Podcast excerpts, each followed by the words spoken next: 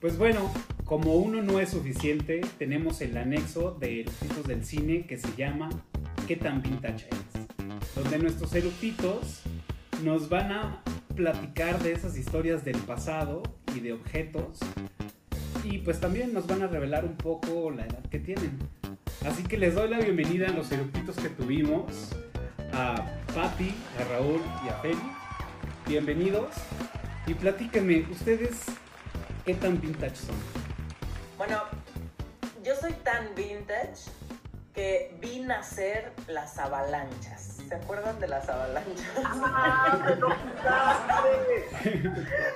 ¡Me quité lo de las avalanchas! ¡De las avalanchas! Bueno, ahora, ahora, ahora, se me ocurre, ahora se me ocurre otra cosa. Era lo más divertido porque además yo vivía en un lugar que era una pendiente muy pronunciada. Entonces, cuando llegabas a mi casa, al, conjunto en, en, el que estaba el edificio, llegabas desde la parte baja y luego tenías que subir una pendiente muy, muy pronunciada. Y mi edificio era de los últimos, hacia arriba. Y después bajabas, tenías que rodear todos los edificios y bajar para la salida de los coches. Entonces era como una especie de circuito, pero en, en subida pronunciada. No les puedo contar la diversión que era y el peligro que era aventarnos con las avalanchas por esas pendientes así que además pedregosas, o sea, piedra volcánica por todos lados, ¿sabes? O sea, yo era de todos los días llegar a mi casa con algún golpe nuevo o alguna, pero siempre he sido un poco tomboy, Entonces, para mí, o sea, la avalancha fue de lo más divertido del mundo. Y obviamente que mi mamá, pero las rodilleras y eso, y yo, ¿cómo rodilleras? ¿Cómo crees? Coderas, ¿no? Que eso es para ñoños. Entonces yo me aventaba así a pelo, ahora sí que a pelo en la avalancha y lo disfrutaba muchísimo. Claro. ¿Qué digo mis tres o uno, no? Sí, uno y uno y uno. Si quieres mencionar los tres, podemos este, intervenir. Yo la avalancha. Es que yo viví también en una pendiente y también la avalancha era lo del día, ¿no? Y vivía en, una colonia aquí al norte de la ciudad que se llamaba Viveros de la Loma. Y tal cual como su nombre, se está en una loma. Y yo vivía en una calle que se llama Viveros de la Cascada. Y tal cual, cuando llovía, era una cascada, ¿no? Así, toda todo el agua se iba, ¿no? Y entonces en esa calle, que será empinada, pues ahí jugaba. Pues, eh, pues, fútbol no se puede jugar, ¿no? Se te, va la pelota y no. ¿no? Este, andaba, andábamos en patines de una manera bastante kamikaze, pero lo que más me, me gustaba era la avalancha. Yo no tuve avalancha, pero mis vecinos sí, y con ellos jugaba. Y, y el juego era subirnos a la avalancha, echarnos todo toda la bajada y hasta abajo siempre había un vigilante, un amigo vigilante que decía, viene coche. Porque antes de, y antes de llegar al cruce, tenías que estar pendiente de esa señal porque podías perder la vida, ¿no? viene coche, y cuando decían viene coche, había que dar un volantazo y daba, daba así, derrapaba y eventualmente te volcabas. Claro. ¿no? Y te das un súper trancazo, pero no te, no te atropellaba el coche. Claro. Éramos muy listos. Aparte, el freno que, que pues, servía para dos cosas, ¿no? Que no el freno. De nada. Sí, no, aparte las llantas se desgastaban. Se desgastaban las llantas y ya no frenaba. Sí, claro. No, ¿y cuántas veces te quedaste con el freno en la mano? O sea, era de llegar con la avalancha y el freno en la mano, así de otra vez, papá, otra vez el freno. Pues, ¿qué les haces? Yo, pues no estás viendo la pendiente, mira cómo. Lindas épocas en las que nuestros papás nos dejaban jugar silvestremente. Y si uno con todo, todo raspado de todos lados, en lugar de, ay, mijito, ¿qué te pasó? Te regañaban por haber roto el uniforme de la escuela. Exacto, exacto. Yo crecí así silvestremente y muy feliz, la verdad, no siento que me haya traumado ni nada. Y luego, el otro juego que me encantaba, me encantaba, era el Pogo Ball. ¿Se acuerdan de los Pogo Balls? No, recuerdo. ¿Qué es eso? No manches. ¿Qué es eso? es una pelota. acuerdo. Es- son como dos pelotas unidas, pero en el centro tenía un aro, una Ah, claro, claro, que parecía un planeta. Pones los pies Ah, para brincar. aprietas la pelota y entonces brincas sobre la pelota de abajo. Era lo más divertido del mundo. Y también en esas bajadas era lo máximo. Y había unas pendientes de, o sea, de piedra y había otras de pasto. Entonces como que la pelota cuando el pasto estaba húmedo después de... Porque además es en una zona húmeda. Entonces como que se resbalaba, no era lo más emocionante del mundo. Y obviamente que las cajas de cartón, en esas bajadas así de pasto húmedo, agarrábamos cajas de cartón vacías, las abríamos y pues sobre esas cajas, sobre esos cartones, nos aventábamos en esas pendientes. No, era un peligro tras otro, o sea, y mis papás yo no sé qué onda. ¿Qué onda, Pati? Parece que vivíamos en la misma colonia, porque yo decía exactamente es lo mismo también. La pendiente de pasto, que había muchas, pues con el cartón, ¿no? Lo más divertido del mundo. Y mi ¿No te pasaba que te machucabas los dedos también? obvio, obvio. Te, te Claro. Yo sé. una piedra, ¿no? y a- verdes y así, o sea, no, no, no, terrible. Y de hecho tengo muchas cicatrices en las rodillas y en los codos porque eh, pues, era así, o sea, y eso, piedra volcánica, tierra, pasto y empedrado. Todo mal. Es la peor combinación. Y luego mi tercer recuerdo era, mi, en algún momento mi papá trajo a la casa una, se le ocurrió que era buenísima idea llevarnos una, como una Vespa Chao.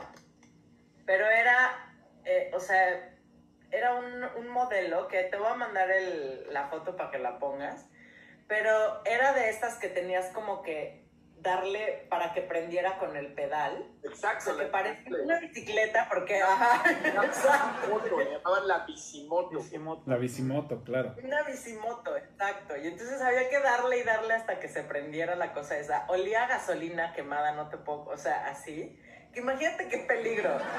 Y este, y era divertidísimo porque además en esas pendientes tan largas, ya después cuando nos dejaban, daban permiso de bajar al centrito comercial que estaba ahí cerquita, entonces pues era súper lindo. Luego de regreso en la, la subida, y re- o sea, regresábamos a 3 por hora, ya sabes, así haciendo todo el esfuerzo la Vespa para subir esas pendientes, pero iba yo muy feliz así en mi motito.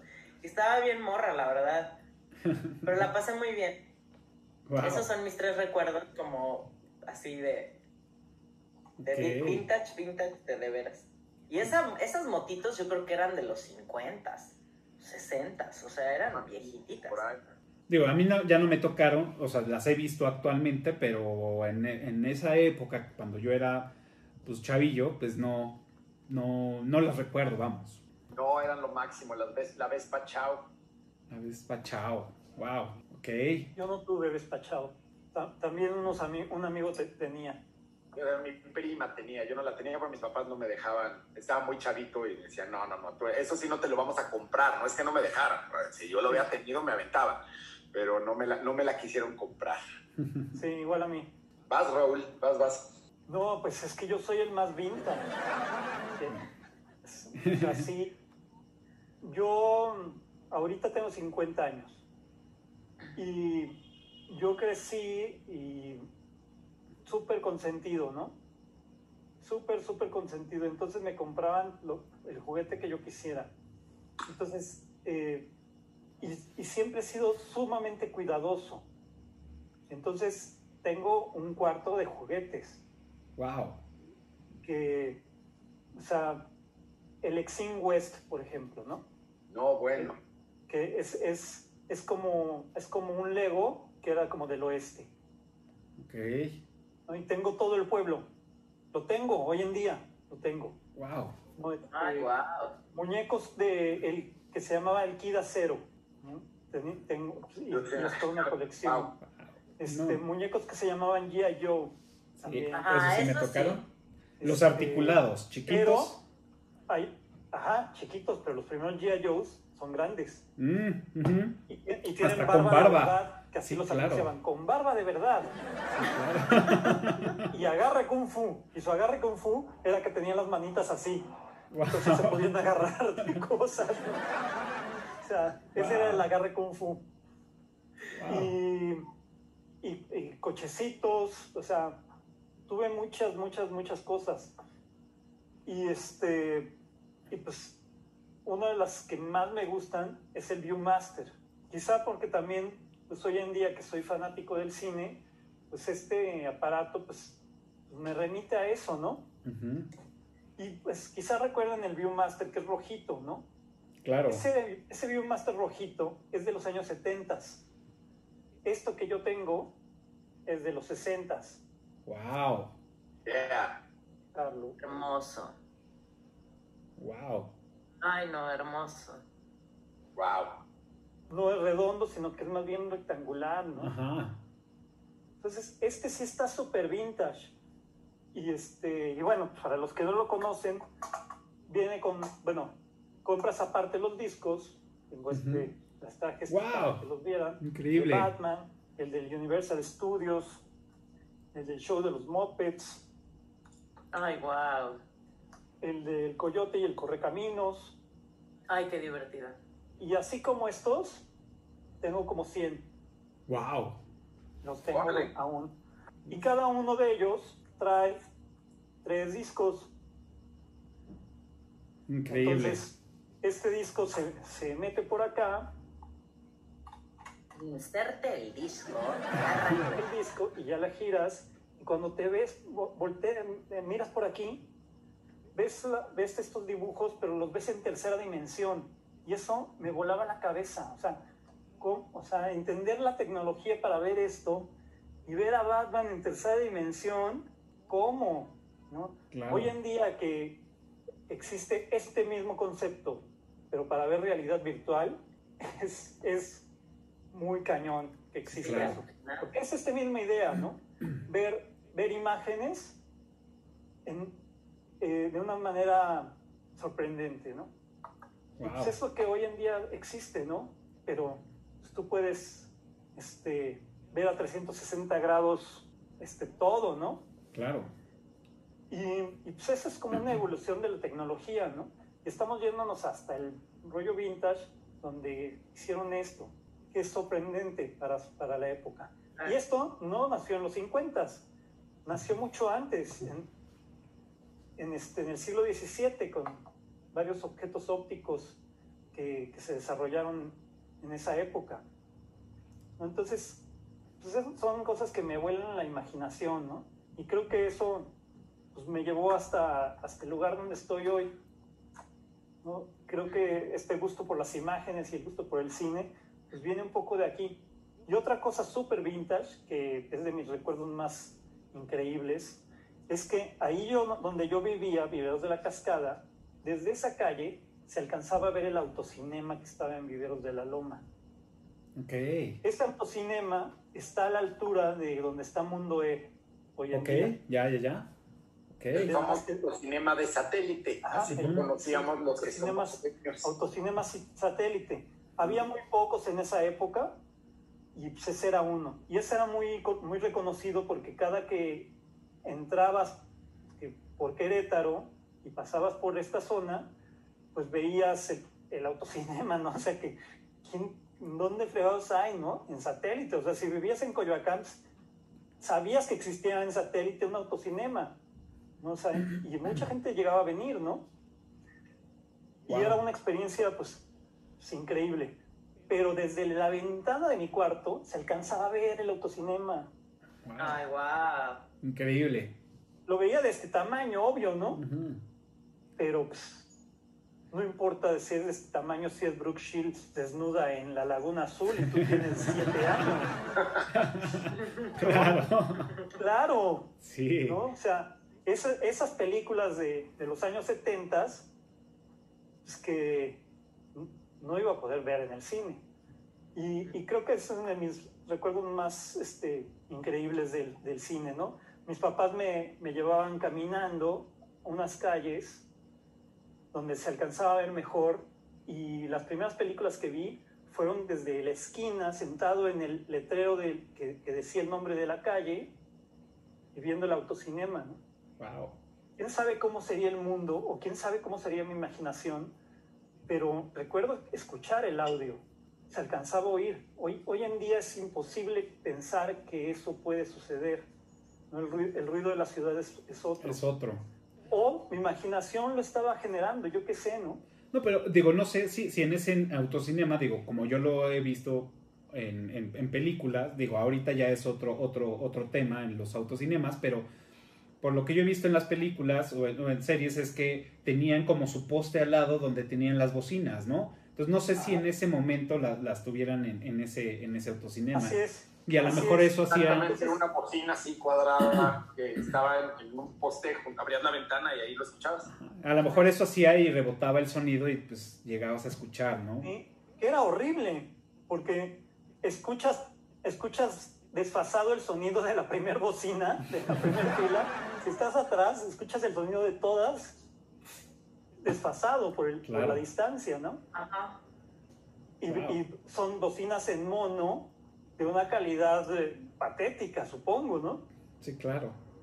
Pero en mis recuerdos de la infancia, pues, este, increíble, ¿no?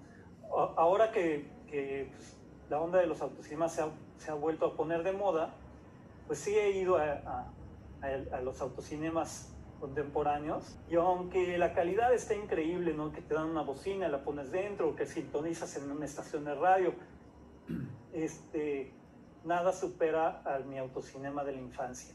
Claro. O sea, el tamaño de, el tamaño de la pantalla, yo cuando ve- voy a, a los autocinemas contemporáneos digo, ¿y esa pantallita qué?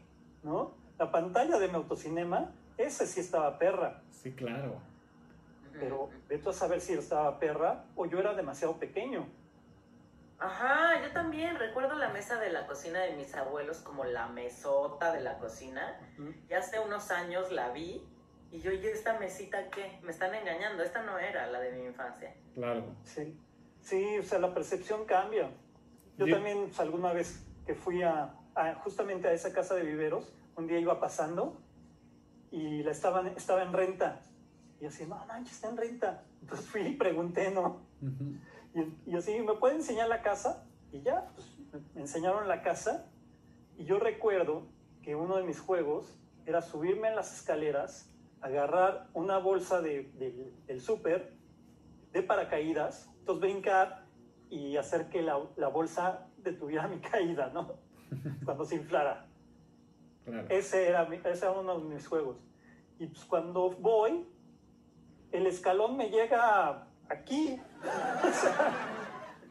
O sea, así de, pues, pero yo lo recuerdo como, "Ute, yo me aventaba, ¿no? Y era así, ¿no? No, pues me estaba aventando como del tercer o cuarto escalón. O sea, como de aquí. O sea, Claro. Pero en, en el recuerdo de la infancia, todas estas cosas tienen un tamaño distinto. Sí, claro. Entonces, pues, mis recuerdos del autocinema son recuerdos absolutamente vintage. Claro, por supuesto. Decirles, era mejor el- ese autocinema que el que hay ahorita, estoy seguro que es una mentira. Pero me encanta creerla. Claro. Yo, yo la última vez que fui a, a un autocinema, digo, creo que, que fue con Patty, fuimos a ver Psicosis ahí al autocinema Coyote, ahí en, en la salida a, a Toluca. Y digo, sí, te daban tu, tu radio para que lo escucharas en tu carro, pero también hasta primera fila habían como estas sillas Acapulco este, para estar ahí, pero puta, qué frío ahí en Coajimalpa, en la noche. ¿Y tú, Felipe? Pues yo también tengo un recuerdo así de mi infancia muy cañón que tiene que ver con un objeto y con la primera vez que lo vi, que yo habré tenido, pues no sé, siete, ocho años y mi papá llegó a mi casa con una videocasetera, pero no VHS, beta, Betacam. que era, que era un formato todavía previo al VHS. Y algo que se me quedó muy, muy grabado de niño y que luego fue un recuerdo muy chistoso en una película que vi este, ya de adulto, que eh, este, esta videocasetera podía, podía grabar, o sea, tú podías grabar directamente de la televisión, como los que recuerdan los cassettes, podías grabar directamente del radio, o sea, tú si había una canción, de pronto agarrabas una canción que te gustara y de ahí de volada ibas y le ponías rec y play para grabarla del radio, ¿no? Y a veces las cortaban y demás, ¿no? Entonces me acuerdo que la primera película que mi papá grabó en, una, en, un, en un cassette beta fue la película de Tintorera, que era esta película como la versión mexicana de Tiburón, de Jaws. a la película de Tintorera y recuerdo dos cosas que nunca se van a olvidar. Una, no teníamos ni idea de cómo usarla, obviamente, porque no, no, no había tutoriales, no había, o sea, no había forma de saber. Entonces, pues ahí estuvimos investigando y grabábamos y esto. Y el cassette resulta, el, el cassette virgen que compró mi papá para grabar Tintorera, porque le anunciaron en la tele, habrá sido en el canal 5 o algo así. Este, a media película el cassette se terminó, e inocentemente mi papá lo sacó y lo volteó como si fuera un cassette de audio. Se me quedó súper, súper, súper grabado de niño eso de mi papá diciendo, ay, ya se acabó rápido, voltealo. Y ya, pues, ya no entraba. Este, porque los carretes estaban del otro lado. Y una cosa que también me llamó muchísimo la atención de esa noche en particular es que se me quedó grabadísimo el nombre del actor principal de la película de Tintorera y era Hugo Stiglitz, nombre que posteriormente usa Tarantino en Inglorious Bastards para uno de los alemanes. ¡Wow! Ajá, y hasta Tarantino dice que él se basó en el personaje de la película de Tintorera. Y la primera vez que yo fui a ver Inglorious Bastards al cine, así, con mi novia, normal, ya, esta película tiene, ¿qué? Seis años, siete años, por ahí, ¿no? O sea, yo ya era un adulto, adulto, adultísimo. Y cuando dicen el personaje de Hugo Stiglitz, dije, ese era el actor de Tintorera. Dije, esto no puede ser una, una, una coincidencia. Y efectivamente lo busqué y Tarantino hace referencia a la película de Tintorera que mi papá intentó grabar volteando el cassette de la, de la videocasetera. Claro, sí, no, porque aparte ya, ya venimos, bueno, en ese entonces pues ya estamos programados a que pues quieres grabar más, pues volteabas el cassette, ¿no? Y, pues ha de funcionar igual y pues no, realmente no, claro, sí. Nunca se nos ocurrió que los carretes estaban del otro lado, ¿no?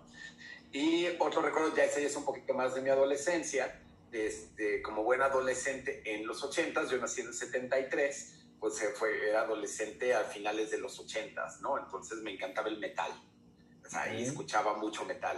Y recuerdo un lugar que ese sí, de verdad sí, pasó a la historia y casi nadie habla de él, ¿no? Como no habla de Rocotitlán y del Look y del Rockstock y del Bar 9, etcétera, lugares que también los viví en mi adolescencia, en aquellas maravillosas épocas en las que no te pedían identificación para entrar a un lugar donde servían alcohol. Sí, claro. Y uno entraba con 15 años y te servían alcohol.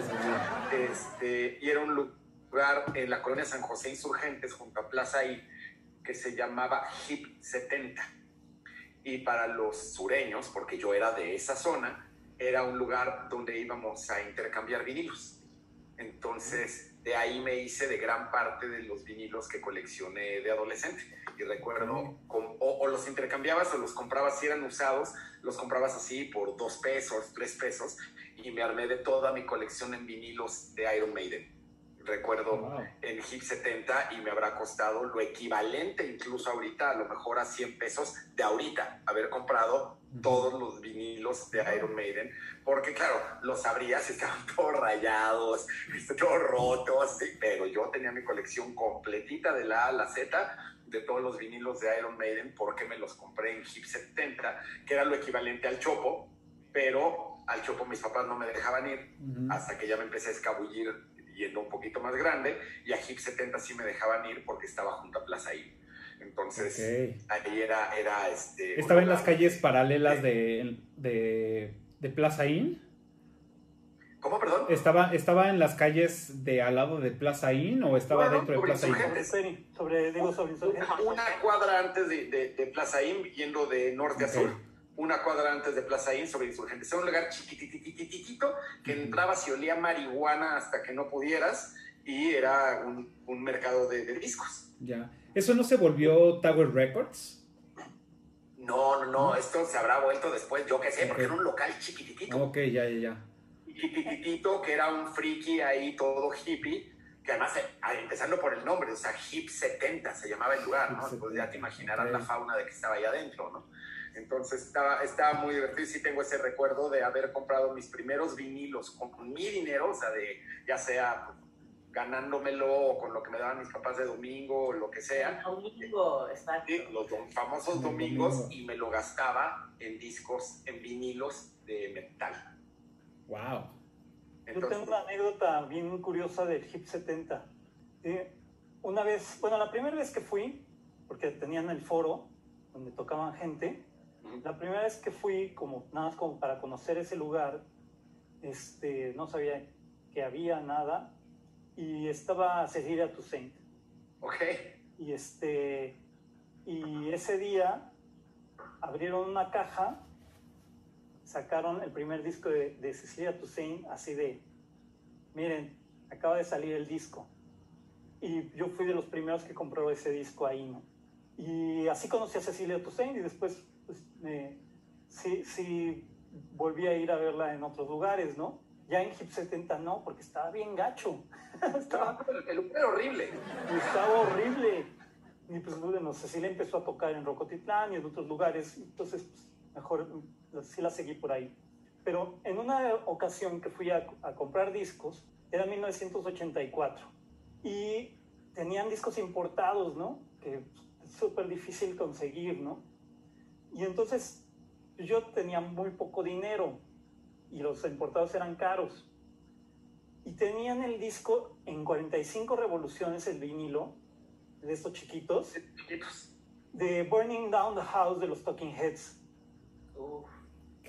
Y entonces, eh, pues comprar eso era igual a comprarme tres vinilos de larga duración este, nacionales, ¿no? Pero me encantaban los Talking Heads y me lo compré. Y varios amigos pues, se, se cagaron de la risa, ¿no? O sea, pues, nosotros atelucos yendo hasta allá por discos y todo el mundo con un montón de discos y yo con el pinche vinilcito, ¿no? Del. Bien orgulloso, esas son las compras que son para el corazón. orgulloso, ¿no? Entonces vamos caminando por, por insurgentes y de la nada David Byrne caminando en insurgentes. Ok. Wow. ¿En serio? En serio, en 1984, muchos años antes de la primera vez que vino a tocar. O sea, paseando de turista en insurgentes. Entonces lo vemos y lo primero que digo es, ese güey es David Byrne. Y ya, cuando- o sea, ya cuando nos, nos- lo tenemos cerca, pues veo que sí es, ¿no? Ve- Venía hablando en inglés con otros, ya lo detengo y le pido el autógrafo en mi vinilo. Wow.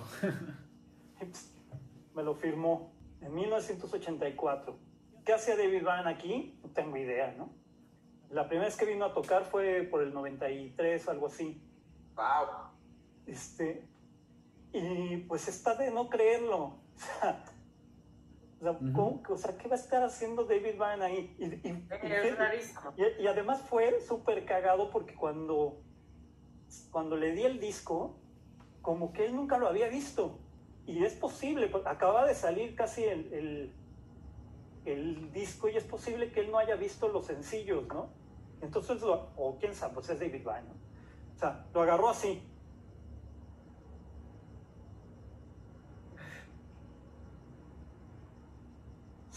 Le dio vueltas y vueltas y lo vio y hacía cara así de "¿Qué chingados, ¿no? Y entonces, pues ya me lo firmó, le puso nada más DB. Gracias a mis amigos, puedo constatar esta anécdota, porque esa DB no parece un autógrafo de David Byrne, parece un rayón de un retrasado mental que, Que te oiga, ¿eh? Sí, o sea, es que en serio si dices, "No, este no es la firma de David Byrne, ¿no? Pues, seguramente no es la firma, ¿no? Seguro no hemos puesto así de Es, es un garabato ahí. un Ujú. garabato, sí debe, y de lado, así ni siquiera, ya ves que siempre pues, buscan así, ah, pues, ¿dónde, Ujú. dónde, dónde se va a ver mejor la firma? No, así, es horrible ese autógrafo, A lo mejor Eh. estaba pensando, esto es pirata. sabe, ¿no? O sea, Claro, ver, estoy en México, seguro es Imagínate este, güey viniendo de Estados Unidos, a lo mejor por primera vez a México, yo, yo no sé, y te encuentras un güey en la calle con eso, ¿no? Sí, sí, es rarísimo. Está muy raro, o sea, está tan raro como, ya, ya de haber, haber dicho, no, este, en México sí, hay puro raro. Bueno, pues esa es mi anécdota de Hip 70 y los Talking Heads. Perfecto. ¿Tienes otra, Feli? La avalancha. Nada que más unos, unos tenis. No, la avalancha ya me la apañaron. Eh, y unos tenis que me acuerdo, este, bueno, de la famosa marca Canadá, que bueno, ya incluso muchos ya no conocerán, que bueno, pues eran los famosos tenis. Y tenía varios modelos y recuerdo que una vez unieron uno que se llamaba el tenis PEC. porque era la unión de tres modelos, del modelo punk, del modelo exorcista y del modelo caterpillar. No. Entonces, ajá, y bueno, de- de- uno, uno asocia a lo que, a lo que conoce, ¿no? Entonces a mí se me quedaba la canción de- de- del comercial y que decía punk, exorcista y caterpillar, que se llama Peck, Peck. Y le pedí a mis papás que me Wow. compraran unos Pecks y recuerdo mis Pecks de Canadá, que era la unión de esas tres, este, de esos tres modelos. Wow, y que esa tienda, bueno, yo la, la, la, la que yo conocí, bueno, habían muchísimas, pero la, la emblemática que estaba en Avenida Jalisco y, y Revolución, ¿no? En la mera esquina. El, el edificio Ajá. que a, a manera de un Piccadilly Circus o Ándale. de un este, Times Square Chapa, Canadá en grande. Sí, claro, sí, sí, me acuerdo Todo el mundo conoce esa esquina como la esquina de Canadá. Ya Exacto. no, ya le quitaron el Canadá hace Bueno, muchos ya. años. Pero sí, efectivamente, y recuerdo que el, el anuncio me llamó tanto la atención que llegué con mis papás y les pedí que me compraran unos pecs. Y me compraron mis tenis Peck. Wow. Digo, yo, mi- mis tres recuerdos, pues bueno, digo, ya en, en otros capítulos hemos hablado, ya se me están empezando a acabar, pero bueno, eh, yo en, en la primaria jugaba con, con los chavos, jugábamos burro castigado. No sé si ustedes le- les, lo, más bien lo jugaron, porque sí les tocó, pero burro castigado, que se ponía uno como burro y decías del 1 hasta el 16, ¿no? 1, 1 por mulo y lo brincabas. 2, patada y cos. 3, este, 3 litros de San Andrés. 4, jamón te saco. 5, desde aquí te brinco. 6 al revés. 7, te pongo mi chulo bonet. Entonces era estar jugando y ponerle el castigo al que estaba el burro. Entonces el que no brincaba completo el burro, se ponía él. Entonces empezaba, ¿no? Y al último, pues era, este, bueno, el 15 era el diablo te trinche y era con las, con las uñas en la espalda, ¡pum! ¿no? Y 16 muchachitos a correr, entonces ya terminaba el juego, entonces te ponías a correr y el burro tenía que alcanzar a alguien para que él fuera el, siguiente burro. Entonces era, era medio manchado a veces, pero pues, sí era, era divertido. Eh, también, pues bueno, obviamente las canicas. Eh, de chavo, pues fui un máster en las canicas, tenía de todos, ganaba canicas así a por mayor con todos los chavos, poner las canicas en el cocol y empezar a sacarlas, a sacarlas, a sacarlas, matar a otros, este, jugar con el hoyito y meterlas ahí para, para empezar a matar a los demás. Pues bueno, yo llegaba con mi calcetín porque ni siquiera la- las, las rejitas estas de plástico que, que ahorita tienen era ponerlas en un calcetín todas tus canicas, ¿no? Entonces tenías desde el chicharito que era una canica verde, tu diablito que era una ca- canica roja, este, eh, tu tirito Las- que era Los ojos de gato. los ojos de gato, exacto, o la, o la canica, ¿no? Las bombochas que ya eran más grandes. Entonces tenías como pues, toda esa variedad, ¿no? Y otro, este, digo, no sé si ustedes lo- la, la llegaron a ver, había una serie que se llamaba Viernes 13, que era de Claro. recolectar este, objetos embrujados, ¿no? Entonces era, era un señor que tenía como su tienda de, de- de antigüedades, que eran cosas embrujadas, y tenía dos chavos, que eran como los que investigaban los sucesos. Entonces, pues bueno, había mil y un capítulos, bueno, no muchos, pero pues sí, este fue en el 87 cuando salió esta serie, y pues me divertía muchísimo. Sí. Yeah. Y ¿cómo se llamaba? Cuentos de Ultratumba. Cuentos de Ultratumba, exacto. Tumba, y, en el, y en el radio estaba la mano peluda. La mano, La mano peluda. pachona. Ahorita ya es la mano pachona, pero antes era la, mano, peluda. pachona. Antes se llamaba la mano peluda. Exacto. Y era la serie de, de- de terror, de cuentos de terror de, este, de- no me acuerdo qué, qué estación era, pero pues eran Ujú. todavía estaciones de AM. Miren quién nos viene a saludar. Hola, Eh, Frau. Ay, No hermosa. está quedando hormiga. La Frau es vintage. Pues bueno, Bravo, es bien. Sí, esta, esta, esta gata tiene más, más años que todos nosotros juntos. Eh, Bueno, pues ahorita que mencionas lo de la radio, yo, yo recuerdo que en la secundaria mi papá, eh, bueno, no sé en qué estación de radio, escuchaba las radionovelas. Y, y una que se me, me acuerdo perfectamente, que me daba como hasta a veces mucha tristeza y me desesperaba cabrón, era escuchar la, la radionovela de Gutierritos. No sé si la, la llegaron a escuchar. Es- Era una historia súper no sabía, deprimente. o sea, sabía que existía, que era, que era como del típico Godín Ajá. actual, Y que, pero nunca la llegué a escuchar. y que tenía Pero la lo suerte. trataban mal, se dejaban maltratar La peor, todo mundo. la peor suerte del mundo a ese güey. O sea, el güey más noble, el güey más todo y, le llovía sobre remojado. Perfecto. ¿Algún otro recuerdo que tengan antes de cerrar el episodio de qué tan vintage? De radio, por ejemplo, el, la tremenda corte. Lo oíamos cuando éramos chiquitos con mi mamá y nos moríamos de risa porque siempre terminaba él. O sea, el tema era que era un idiota que se metía en problemas y lo llevaban a la corte siempre. Entonces le, preguntaban, bueno, ¿y ahora qué pasó? No, pues y platicaba toda su aventura y una cosa ilógica que obviamente todo el mundo decía, pues claro que la cagaste. Pero... ¿Qué te acuerdas? Se llamaba... Mm, no me acuerdo ahorita. A ver, vamos a googlear porque debe estar por aquí. ¿Tres patines? Tres, patines. Tres patines, claro. Sí, sí, sí, por supuesto. Aparte, pues, era latinoamericana esa serie, ¿no? Entonces tenían, este acento, no, sé si sea colombiano o de dónde, pero... Ajá. O cubano, ¿no? O, o cubano. Sí, tenían ese, ese acento. Muy divertido. Yo del radio rápido, nada más, antes de despedirnos, voy a recordar. Yo era muy fanático de la estación de radio de La Pantera que era Radio 590 de AM, porque te recuerdo de nuevo mi memoria auditiva, el jingle, que era Radio 590. Ah. La pantera. Sonaba una pantera. Claro, sí, por supuesto. Sí, sí, sí. Y había una, una, este, una locutora que me traía loco. O sea, me encantaba su voz y me encantaba la música que ponía, que se llamaba Celerina Tocadiscos.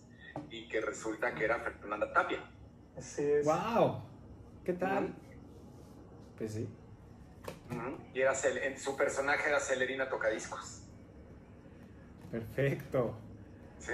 Pues bueno, ya vimos qué tan vintage somos. Eh, recuerden que nos pueden seguir en todas las redes sociales como Eructitos del Cine, en Facebook, Twitter, Instagram y en YouTube donde pues nace todo esto. Eh, recuerden suscribirse, darle pulgar arriba y picarle la campanita que nos va a ayudar mucho para seguir con estos proyectos. Muchísimas gracias a los invitados, a los eructitos de esta noche, gracias por compartir todos estos recuerdos, este viaje en el tiempo que tuvimos. Muchas gracias, padrísima la taza de Star Trek. A eso. Sí, claro. Muchas gracias. Espero pues, que los tengamos pronto en, otro episodio de ¿Qué tan vintage eres? Y recuerden que salen todos los jueves a las 12 del día. Eh, vamos a hacer todo lo posible para que sigamos produciendo esto, que nos dé el tiempo, porque pues Godín de, de, tiempo completo, pero pues nos damos este espacio para seguir produciendo estos episodios y esperamos que les agrade. Muchas gracias por venir y nos vemos la próxima semana. Hasta luego. Adiós, gracias. Chao. Listo.